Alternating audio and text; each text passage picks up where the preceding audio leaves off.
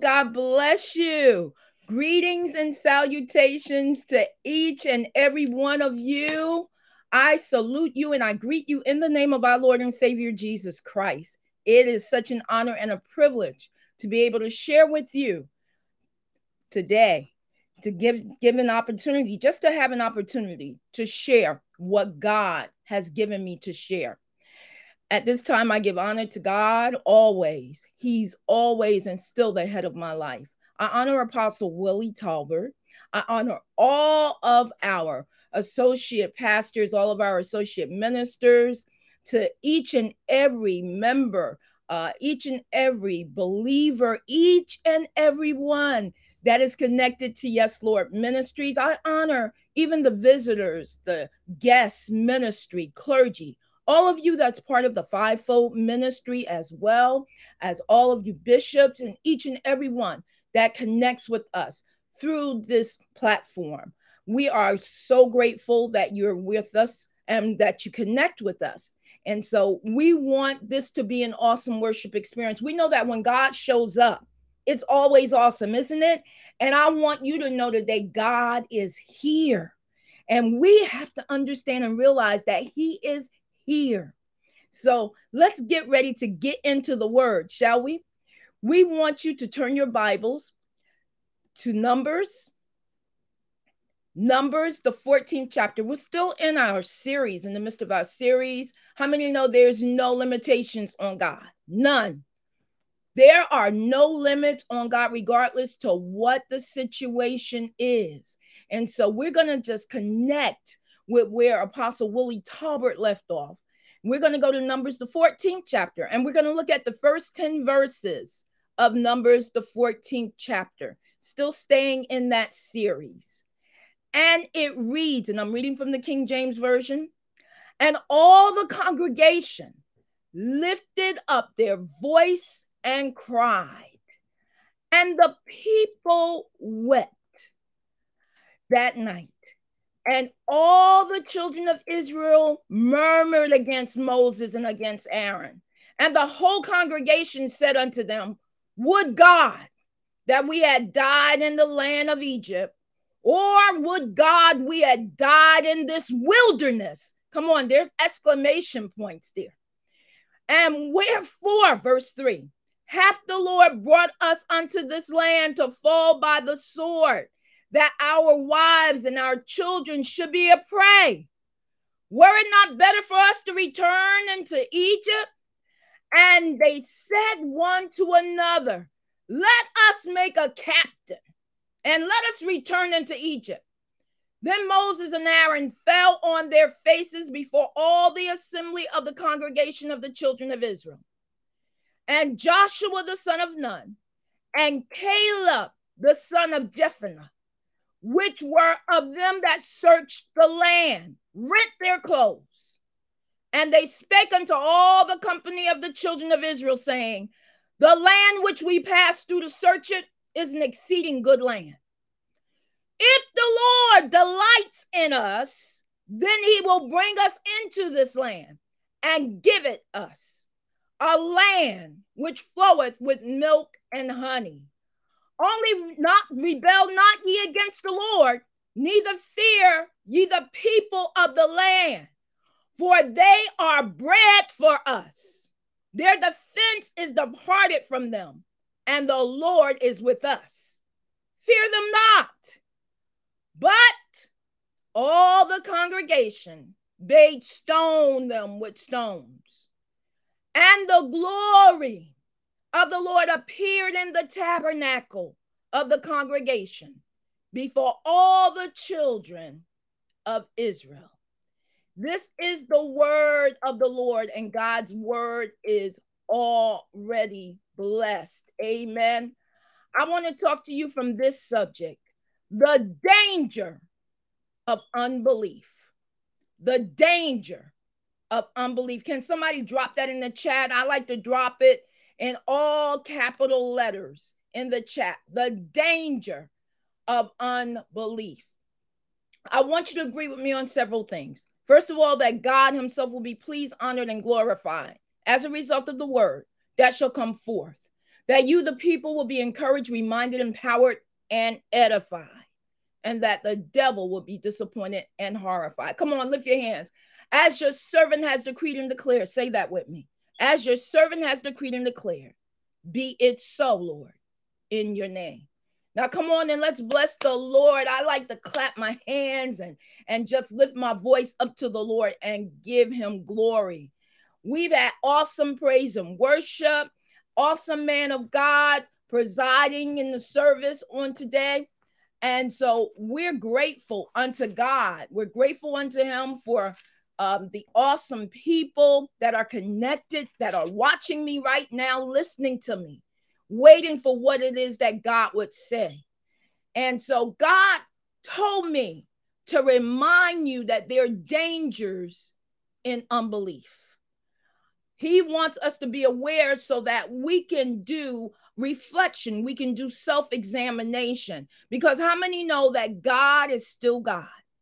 No matter what we've been through, no matter what's happened, no matter what's transpired, no matter what we've been confronted with, no matter who questions us, who questions our call, who questions our ability, who questions our competence, even at times, regardless to who challenges us, who confronts us, who tries to come up against us, regardless to who compromises and then tries to influence us to compromise, regardless to who believes what we say and who doesn't believe what we say, regardless to who wants to quarrel with us. God is still God. And we need to believe everything that God says and know that everything he says is truth. Somebody need to put that in the chat. Everything God says is true. Every promise he's ever made, he fulfills it. God never goes back on his word. The scripture says that God is not like man, and that's also in the book of Numbers, that he should lie. He's not like man that he should lie. In other words, there are many of us, we don't intend to lie. We don't intend to make promises that we can't fulfill. We don't intend to make promises that we can't even keep. But there are times that we make promises. How many of you have ever made a promise to someone, have ever given your word. That's why I'm so cautious about committing to something that I'm not sure I can follow through on. Because that's why I don't say yes all the time. You know, there was a time I had a problem saying no. You know, you you want to help everybody you love and and you just you just want to you want to be there. You want to be supportive. And so you find yourself saying yes to things you really shouldn't say yes to. And so we have to be careful with that. But one thing about God, if He says yes, it's done. When God makes a promise, it's fulfilled. And so as we look at this passage of scripture, remember in the preceding weeks where Apostle Willie Talbert talked to us out of and preached to us powerful messages out of the book of Numbers.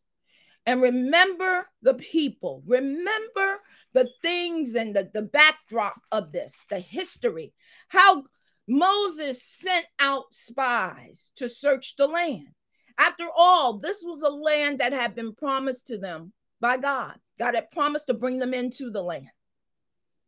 And so Moses sent, he sent a delegation the scripture says spies to check things out before they came to inhabit the land. That's wisdom. Go check stuff out. Go see what what's going to be waiting for us. That's wisdom. And so they went, the 12 spies went. Now you got to understand something. You've got more than one person, you've got more than two person going out. Everybody doesn't see everything the same way. But here's the here's the real serious thing that we've got to look at. This was a land that God had promised. Why would God promise you something if it's not good for you? Why would he promise to bring you into the, the scripture more than one time? You can see over and over where it says a land that floweth with milk and honey and i will bring you into.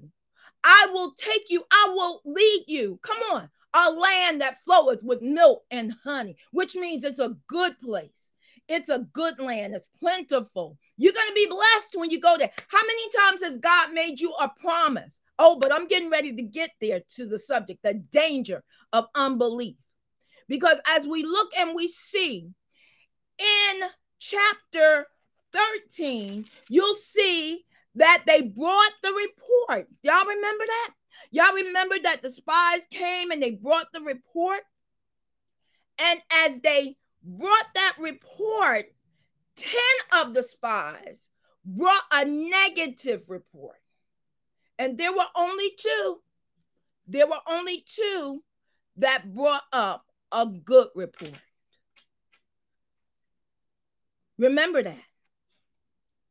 10 of them brought back that negative report. You know, it's really interesting when you uh, have people and and you're leading a group of people.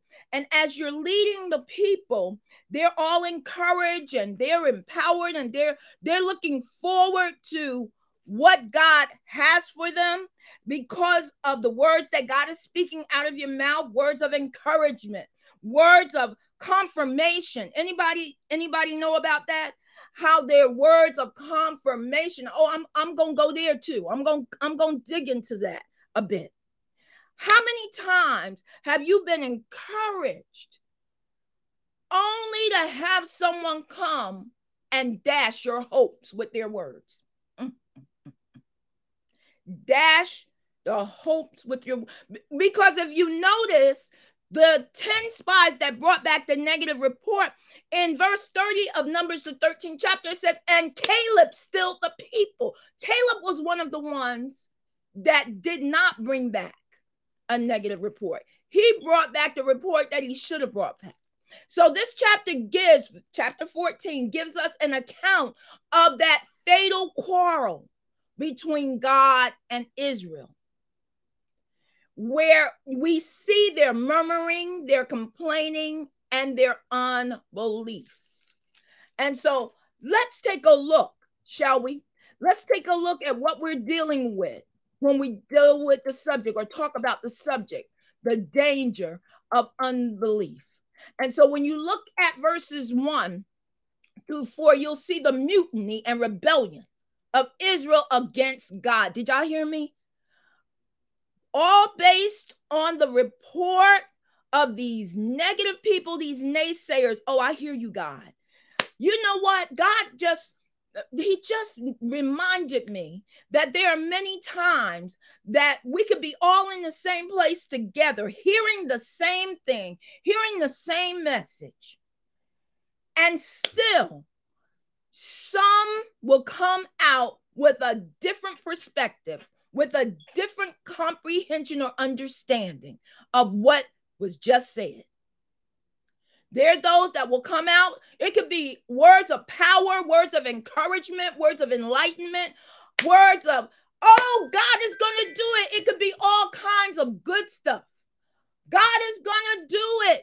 God said, God told me to tell you, God, it can be all of the good stuff. And yet there'll still be somebody that'll be sitting up saying, well, yeah, how come it didn't happen already then? How come it didn't happen yet? Y- y'all ever been around anybody like that? Well, let's look at this. This spirit of rebellion and mutiny, this spirit of unbelief that came upon the people, this spirit that was upon those 10 spies, listen, you got to understand that thing was contagious. That thing spread like wildfire. This is a spirit, and God spoke this to me even as I was preparing this lesson. God said, This is the spirit that causes church splits. Did you hear me? He said, This is the spirit that causes church splits. This is the spirit that causes coup d'etat. What is that? Uprisings, riots. This is the spirit. God said, in this spirit, so much chaos comes. In this spirit, even those that believe, that once believed, will be turned to unbelief. In this spirit. Did you hear me? And so here we see the mischief of the evil spies, their unfair representation. Y'all know it's so. Listen, all of them heard the same thing. Why is it that only two could give the right report? Only two. We see here that as they gave their report to the people, as they gave their opinions to the people, a lot of times when people ha- are under control of that spirit, they'll put in their opinion and their evaluation of things, which is all, listen, the intention of the enemy is to cause division and separation. Y'all know it's so. The intention of the enemy is to do anything that will slow up the progress that we are making. Anybody know that God is bringing you and that you you're making progress? And when you're dealing with more than one person, when you're dealing with more than one person, you need to understand this. When everybody is with one accord, when everybody is with one accord, things happen. When everybody is united together. Listen, uh, let me just say this. I'll throw in a challenge to you. When everyone is with one accord, even in evil or negative stuff, they can get a lot of things accomplished as long as everybody is together, united together. Come on. You did y'all ever remember hearing um the saying united we fall, divided we stand? They made up a song about it. I used to sing the song in school. United we stand, divided we fall. Guess what? There's even scripture to substantiate that. United we stand, divided we fall. Remember the Tower of Babel? the people all came together and began to try to reach a place that they weren't supposed to go to. And God had to confuse their language because they were agreeing and making progress. Do y'all remember that? Oh, go back, go back, go back to Genesis and read, study. Go ahead and study and write some notes while you're studying. And so, as these negative, these 10 negative folk, as these 10 negative spies, as they gave their report, and as they influenced the people, the scripture says, come on, we read it in, in verse 14. It says, and all the congregation, come on here now, because you got to remember, they said, we saw the land. Those some big people, them some big dudes we saw. Those folk are giants, y'all. How many know the enemy will try to make you look at things and see things much more bigger than they are? Make giants out of molehills.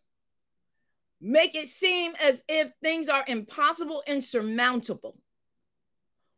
When the reality is, is that if we trust and believe God, nothing is impossible. Can you say that?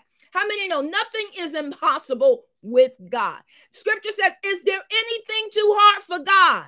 And so, as we look at this passage of scripture, you will find that the scripture says that all the congregation lifted up their voice and cried, and the people wept that night. It's something about worry, frustration, vexation of spirit. It is something about that. You know what God spoke to me? God said to me that unbelief starts out as a seed of doubt. Anybody ever wondered? You start, you, you, the Lord says something, the Lord confirms something for you. And if you think about it hard enough, how many know there are people that overthink things? It doesn't mean don't think. But if you allow your mind to go where it shouldn't go, listen, unbelief will change your mind. But God said to me, God said, daughter, it starts as a seed of doubt. Y'all remember what I told you about the power of the seed? There is power in that seed because a seed is not just a seed. A seed is the potential of something greater than what we see in that seed. Uh, oh, I, I could really go into depth with that. Let me just leave that right there. All you need to know is there's more in the seed than the seed. Ah, say that five times real fast. They lifted up their voices. They, they cried, giving credit to the report of the spies. Come on, rather than the word of God. Whose report are we going to believe? And they began, listen, let me tell you what unbelief will do. Unbelief will cause you to imagine things that are not there. Unbelief will cause you to see things that are not real. And they began to imagine it like foolish children. They fall crying, not even realizing what it is they are really crying for. Listen, unbelief or distrust is a sin that has its own punishment. Y'all need to understand this is serious. And the reason, you know, I asked God, God, why this message? God said, because of what I'm about to bring you into. Because of what I'm about to bring my people into. Y'all, y'all need to write that down. God said, I've already been speaking to them. I've been speaking to them individually. I've been speaking to them personally. I've been speaking to them privately. And God said, and yes, I've even sent my prophets and confirmed. God said, but my prophets came with confirmation, not anything new at that point. Now, how many know there are different levels of the prophetic? We know that there are times that God will bring confirmation. Depending on where a prophet functions in the prophetic, God can even bring direction and instruction. But God said the word that I brought this time was confirmation of what I had already spoken and what I had already promised. Oh, I know somebody. Somebody need to put in the chat. It is so. Amen. He spoke to you. He told you what he was going to do for you. He told you. He reminded you of promises that were made years ago that are about to be fulfilled. Ah, that are about to be fulfilled. He reminded you. There are things that you will see before the end of the year. Oh, I, I hear God. So those that don't trust God continually are continually vexing themselves. They continue to worry themselves. The world's mourners are more than God's. You need to understand. And the sorrow of the world worketh death. Unbelief will talk you out of victory. Unbelief will talk you out of success. Unbelief will talk you out of peace. Unbelief will talk you out of joy. Unbelief will talk you out of happiness. I know what I'm talking about. And so they began to plot. This group of people became a mob they went into full mutiny mode and they became a mob looking to do harm to God's servants. Oh, you need to hear this. You need to hear this. Understand. Come on, come on. Look at that passage of scripture. And the people and the people of Israel murmured against Moses and against Aaron, and the whole congregation said unto them, Listen, do y'all hear this? Unbelief will have you wishing you were back somewhere that you had no business being. Did you hear me? They were wishing they were back in Egypt. Are you kidding me? Back in Egypt where they had to make bricks out of straw? Back in Egypt where they were slaves? back in Egypt where they were being beaten and whipped if they didn't move fast enough to do what they were told to do back in Egypt? Are you kidding me? There are some of you who have been fantasizing and daydreaming about being back somewhere you had no business being in the first place. Daydreaming and fantasizing about being with somebody you had no business letting touch you. Oh, I know I'm talking right here. Unbelief. Unbelief will make you disobey God. Are you hearing me? You know what He put in you, you know what He anointed you to do, you know that He encouraged you in it, you know He told you, and you don't feel like it. You don't want to. You're afraid. You're intimidated. Can't somebody else do it? Oh, the devil is a liar. Nobody else can do what I can do like I can do it. Oh, yeah, yeah. Listen, there's no indispensable person. Nobody is in, indispensable. If I disobey God, he'll get somebody else to do what I was supposed to do. And wait, gets better, and he'll let me see them do it. How about that? And I'll know immediately they're doing what I'm supposed to do. I'll know immediately because God will make sure I know.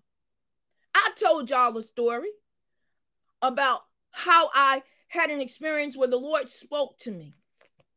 This was during the earlier days. God was dealing with me prophetically in a powerful way.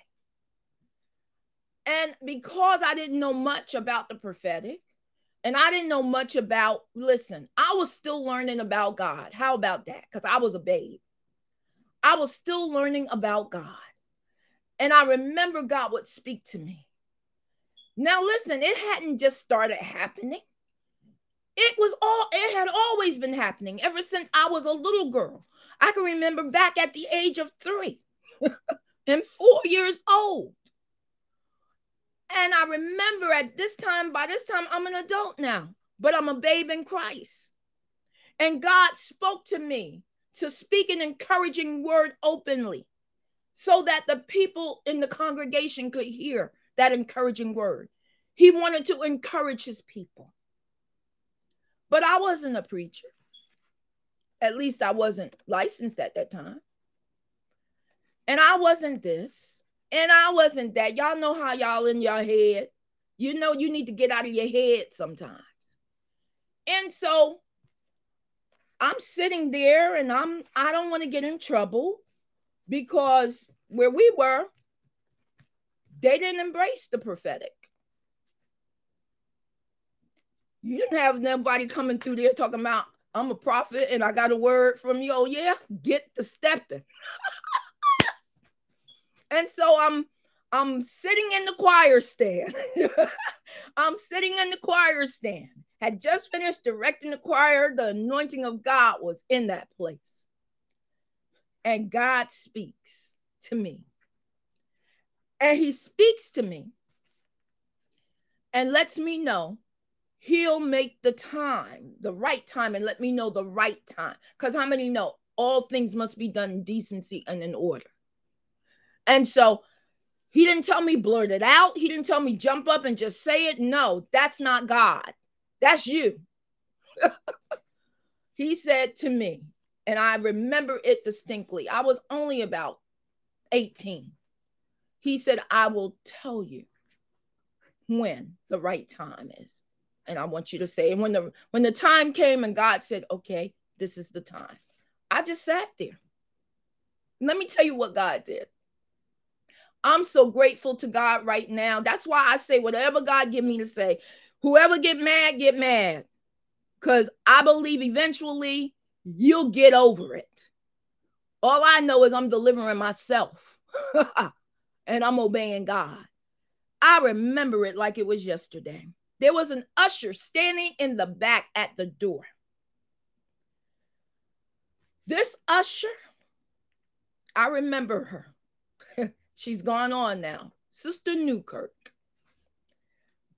God put it, I, it's like I saw him just put his hand on her and give her the same exact words. When I tell you not one word was different, not one word. There was no words added, there was no words taken away. It was exactly what he told me. And she just raised her hand and said, The Lord said, and her little, little voice, and she began to speak it, and the power of God fell into place. It was a word of encouragement. And the people rejoiced. And I sat there and cried like a baby. Why? Because unbelief, come on here now, had caused me to miss the opportunity to represent God. Not only that, but to miss being blessed. I was sitting there, I, I could not rejoice like the people because I was feeling too guilty. I had too many regrets. God told me to tell you, you should not have regrets when it comes to Him and obeying Him. Why? Because we should obey Him in all things. Oh, you can you can have all the regrets you want when you don't do what other folk want you to do. But can I help you with that too? There are things that other people want you to do that's not good and it's not for you to do and not in God's will. Oh, let me get back to this message the danger of unbelief. I know I'm talking to somebody. Somebody heard me. Somebody said, Oh, God. Yeah, it happened to you too. Yes, I know. God gave me another chance. Can't you tell? I'm here. He gave me another chance, another opportunity. Of course, God and I had conversation about that. I, uh, God taught me some things. God began, I mean, yes, He rebuked me for being disobedient, but then He loved on me and brought me to a place where I would know His voice and not be afraid to obey Him. Oh, but can I help you out? I still do things decently and in order. I don't just bust up in somebody's church and say, Hey, God gave me a word for y'all. Y'all ain't right. This is what God said. No, out of order. God ain't going to bless that mess. Listen, the children of Israel had become a mob. They regretted leaving Egypt. Yeah, I got to get back to this because y'all need to get this. Here's what I put in my notes in bold, black, big print. Were they accusing God of lying to them? You do understand that when you question, I didn't say ask questions, but when you doubt, there's that seed, what God has said, when God has said it, and you began to act upon that doubt, come on here now. That's where that seed is in that ground, you. And that's where unbelief can spring up you do understand that essentially you're saying that God lied. Somebody said, No, no, no, I didn't say, yeah, yeah, yeah. By your actions, by your disobedience, you're saying that God lied. Well, did God say, did he say it? If God said it, now listen, I'm not talking about those of you who just want to do some stuff and you've decided that you're going to do this and you're going to put God's name on it. Oh, that's dangerous too. It's dangerous to say, well, well, especially when it's something you want to do and you'll say, well, to keep people from questioning you and challenging you. Well, I feel led of the Lord. You do? You do? Is it really God that's leading you? I've had people say that, and I stood there and I looked at them, and some of them I just said, uh, "Well, I'll be praying for you," and I'll walk away. But there are times that God will have me say, No, he didn't. he did. You want to do it. He didn't lead you. You leading you. We have to know the difference between God's leading, our own mind and our leading, and the devil's leading. We need to know the difference. Come on. We up in there somewhere. And we need to know what's God and what's not God. We need to know what's God and what's us. We need to know that. You know, it's interesting because someone was talking to me recently and they said, But how do I know when God brings peace? He brings peace on a situation. It doesn't mean that it's not uh, something that just looks mammoth, looks bigger than you can accomplish. That's not what it means. Usually it does look like